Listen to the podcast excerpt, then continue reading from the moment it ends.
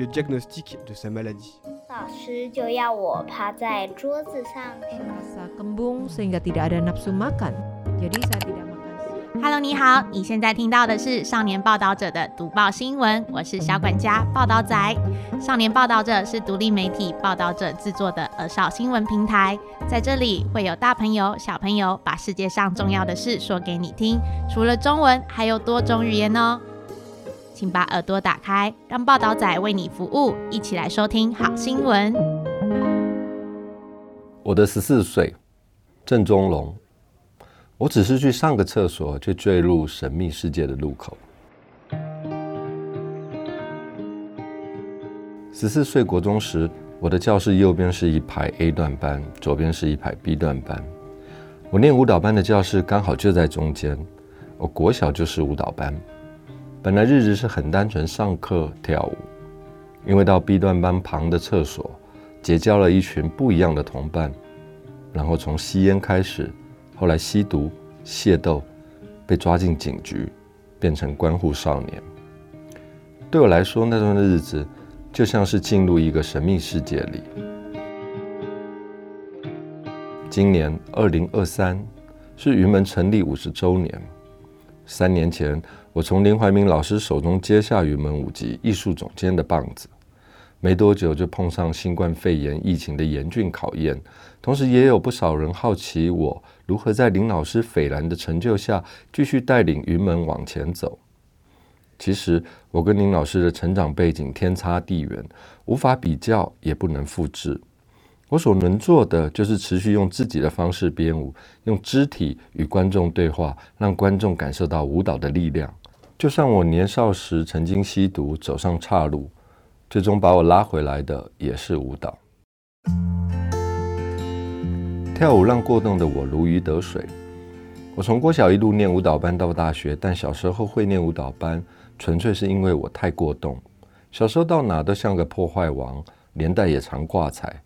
比如去公园玩旋转器材，不知怎么的差点削去耳朵；到溪边玩水，大拇指差点被碎玻璃割断。还有一次跟妈妈去美容院，我在一旁玩刀片，不小心切掉一块肉，妈妈顾不得头上还有发卷，急急忙忙带着血流如注的我冲去医院急诊室。诸如此类，因过于活泼好动所引发的大小意外，是我成长过程常见的插曲。就这样跌跌撞撞到小学三年级时，学校发了一张单子，上面画了两个格子，一格是资优班，一格是舞蹈班，要大家报名。虽然我成绩算是不错，但还是很有自知之明的，把自己的照片剪下来贴在舞蹈班的框框里，就这样交了出去，也顺利考上。妈妈知道后，不仅没有反对，还很赞成。大概也是觉得跳舞可以消耗我很多体力吧。舞蹈班的生活不用一直坐在教室里，对我来说简直如鱼得水。跳舞其实就是透过身体去展现自己的想法，就像有堂课是即兴创作，老师会出题，海浪啊、风啊，让我们用身体去表现，我就恣意想象，摆弄身体。其实不晓得自己在跳什么，但就是很开心。回想起来，在舞蹈这条路上，我好像不用经过太多努力就可以当上主角，经常是受到瞩目的那一个。可能是我身材比较高，具有天生的优势吧。有些家长可能会反对男孩子学跳舞，不过我那一届很特别，班上有九个男生，一字排开，很有气势，也比较少招来异样的眼光。但我弟弟就没有那么幸运，他念舞蹈班。但他那届的男生不多，常有其他男同学嘲笑他是娘娘腔，这些指指点点和歧视让他压力很大。国中舞蹈班没念完，就转到普通班了。纸箱里聆听世界，创作出十三声。我跟弟弟学舞蹈，还有一个姐姐学钢琴、学声乐，但是我爸妈没有艺术背景，也没有高学历，一个国小没毕业，一个国中没毕业。他们虽然没有给我们很多知识上的教育，但他们教养的方式是民主开放的，支持我们发展兴趣。妈妈对于我们的关爱也溢于言表，不管她多忙，每天一定会早起做早餐，中午也帮我们带便当。父母在万华摆路边摊卖拖鞋，养大我们三个孩子。有阵子李登辉当台北市长，大力推行早安晨跑活动，爸妈就带着我们四处摆摊卖布鞋。生意正忙的时候，就把我跟姐姐摆在一个大纸箱里，然后在里面放了一些玩具、拖鞋和一些奇奇怪怪的东西。所以有一段时间，我的世界就是纸箱和从那望出去的方形天空。我常常一边看着头顶上的方形天空发呆，一边听着街头传来的各式声响，大人们做生意吆喝的声音，或是谈论亲戚朋友间的恩恩怨怨。默默地在心里编故事。蒙甲街头的庙宇和市街斑斓缤纷的色彩，市井和角童生猛的肢体动作和语言，一直鲜活地印在我的脑海里。也会发想新作品前，和妈妈谈起蒙甲生活的喧闹往事。妈妈和我讲起，六零年代的蒙甲街头有个真正厉害的传奇人物，叫十三生，可以忽男忽女，幼生老少。不管是古今軼事、流行礼俗，到他手里都是众人围观抢看的好戏，让我大感惊讶。我也以妈妈口述的故事创作出《十三生》这出舞码，一方面也希望能让父母辈的生命记忆透过舞作传递下去，成为安读涉入校园首篇报道的主角。升上国中后，有些事情变得不一样了。那时适逢台湾股市上万点，台湾钱淹脚目的年代。爸爸摆摊做生意的时间变少了，经常泡在号子里，不见人影。那时我的教室右边是一排 A 段班，左边是一排 B 段班，舞蹈班刚好在中间。全班有二十来个同学，只剩下四个男生。因为厕所在 B 段班那头，我自然跟 B 段班的同学变得比较熟。我们会在厕所厮混、玩耍、聊天。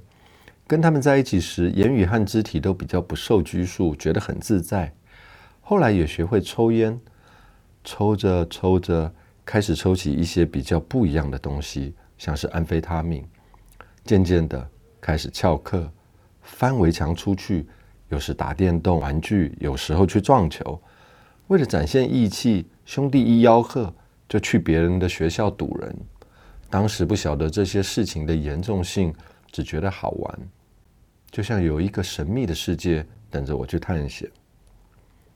国二升国三那年，学校安排毕业旅行，我跟一位同学计划好要带一些违禁品去。那天去他家拿货，我一进门就被几个彪形大汉压在地上。他们收到我皮包里的一张铝箔纸，立刻把我押进一台黑色厢型车。门一打开，我的好朋友全在里面。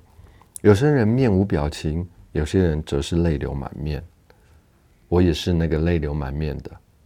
当下惊觉，这一切发生的太突然了。我不是在玩游戏吗？为什么突然变真的呢？那些兄弟间有趣的事情、刺激的冒险，突然变成残酷。恐怖的现实。厢型车载我们去宁夏夜市附近的少年队，那里的建筑物现在已变成古迹了。我记得车子从一处拱门那里开进去，我们被那些叔叔们一一带开，分别询问。我哭着跟警察说：“拜托，不要跟我爸妈讲。”我们被抓的消息隔天登上报纸，大大的标题写着：“安非他命。”入侵国中校园，国中生吸食安非他命，正插龙。我记得那还是台湾第一次出现安毒渗透到国中的校园报道，所以整个社会非常震惊。原来全民封股市的同时，我们的学生已经沉沦毒海。我本来都在舞蹈中担任主角，这一次却成了社会新闻里的主角。植物人安养中心震撼的那一幕。吸毒被抓后，我因为未成年被判三年保护管束。平常照常上舞蹈班的课，每周六日都要到法院报道，听整天枯燥的演讲，写心得报告。还好那时我遇见一个非常好的关护人，也是我生命中的贵人卢书伟。他会尽量找机会带我们脱离枯燥的演讲，去植物人安养中心、孤儿院、疗养院服务。通常我是负责去跳舞的那一个，我只要把脚抬起来，大家就笑得很开心，仿佛我是珍奇异兽般。我也乐得用我擅长的肢体语言跟大家打成一片。我记得在创世基金会看到一位院民，他十几岁就出外工作，不幸触电就成了植物人。他的床位旁有一扇窗，看出去就是台北车站的屋顶。我一边帮他翻身，一边想到他的际遇。他躺在那里已经十几二十年了，无法动弹，不能言语。而我好手好脚的，怎么会让自己的人生走到这里？那一幕深深触动了我。多年以后，我还是会常常回到那个瞬间，回到这个画面。后来 B 段班那边。我再也没有去过，那些一起玩的朋友也彻底与我生活隔绝。学校好像设了一个无形的栅栏，让我们再也碰不到曾经的兄弟。我已经不记得他们长什么样子，有时也会想，不知道他们现在过得好不好。我不确定这段经历对我有多大的影响。不过国三那年的毕业舞展，我主动争取编舞，前半段设计了一些很难懂的动作，展现出痛苦。挣扎的意象，配乐也比较抽象。到了某一个桥段，动作变得比较外放，配乐曲风也丕变。我选了林强唱的《春风少年兄》，音乐一下，整个板桥文化中心所有的观众都疯了，他们拍手欢呼，场面就好像浪子回头的一个高潮，值得庆祝的一个时刻。那一刻。我结结实实感受到舞蹈带给我的满足。我喜欢舞台，也爱掌声，渴望受到关注。年少的荒唐，跟兄弟们混迹街头的日子，就此成为舞台的背景，逐渐淡去。脊椎受伤，从舞者退居编舞者。高中我就读华冈艺术学校舞蹈科。毕业后考上台湾艺术大学舞蹈系夜间部，此时遇到另一位生命中的贵人，已经离开的云门二创团艺术总监罗曼菲。他知道我喜欢编舞，鼓励我考转学考，进入台北艺术大学。不过大四那年，我又陷入迷惘，不知为何要编舞，终日沉迷网咖，决定休学，先去当兵。因为站哨时常感觉全身酸痛，去医院照了 X 光，医师说我的脊椎骨的椎弓已经裂了一个大缝，可能是过去跳舞前我不常暖身，兴致一来就跳，常年累积下来的伤害。我动了手术，把这个裂缝补起来。手术后穿着铁衣，在家躺了好几个月。我爸爸本来希望我跟着他去卖拖鞋做生意。不要再跳舞了，但我发现自己还是对舞蹈有热情，努力的说服他，让我回到北艺大，把最后一年的课上完。毕业后，那时台湾唯一付得起舞者薪水的职业舞团就是云门舞集。为了让爸爸安心，我决定去考，也顺利考上。在云门那四年冲击很大，以前不爱念书，但云门每次出国表演都会带着。一个装满书的箱子，让舞者自由取悦，加上经常到世界各地演出，这些经历让我视野大开，心灵也有所成长。然而，四年下来，我自觉受过伤的脊椎，终究还是无法负担这么高强度的职业舞者生活，只好在万般不舍下离开云门。但我还是持续走在舞蹈这条路上，自己创作。编舞接一些案子，那时罗曼菲老师担任云门二的艺术总监，邀请我编舞。那支舞作演出时，跟《春风少年兄》一样，台下的观众反应热烈，都嗨翻了。所以我又到云门二从事编舞创作，甚至出国比赛，一路到现在。跳舞是非常幸福的才能。我接下云门艺术总监不久后，就遇到新冠肺炎疫情。最严重的时候，国内实施三级警戒，大家不能聚在一起，我跟舞者们只能透过视讯远距教舞练舞。这样的变化让我思索许多，深刻的感受到，原来远方的一个偏僻也会影响到我们，地球另一端的战争也会影响我们的粮食。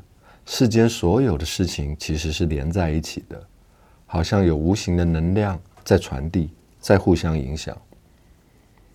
这除了是我目前正在创作的新五座坡》的灵感来源，也好是我狂放的年少时代，很多事情它就是发生了，也许没有明确的理由，因为个性或者命运，一些无形的坡，促使我走进岔路，又幸运遇到贵人，引领我走出迷途，发现自己最擅长也最热衷的，仍旧是舞蹈。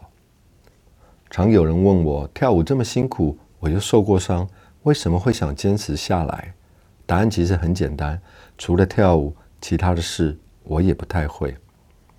我觉得身体是老天爷给的最棒的礼物，会跳舞更是非常幸福的才能，因为我们不太需要外在的物件，就可以创造出许多可能。舞蹈其实也就是生命本质的展现。我一直都有一个强烈的欲望，就像国三那年编的《春风少年兄》。音乐一下，众人嗨翻，那种热烈的回响是激励着我持续编舞、持续创作的动力。这也是我唯一在意的事，其他都不重要。我想对十四岁的自己说，那时候的我为了买毒品偷父母的钱，甚至为了凑钱欺负了比较弱小的同学。我想跟十四岁的自己说。一个人永远都不应该伤害别人，那是错的，是很不应该的。至于年少轻狂走过的那些路，我觉得没有必要谈后不后悔。人生再一次，也许我还是可能走上那条路，但伤害别人是不可取的。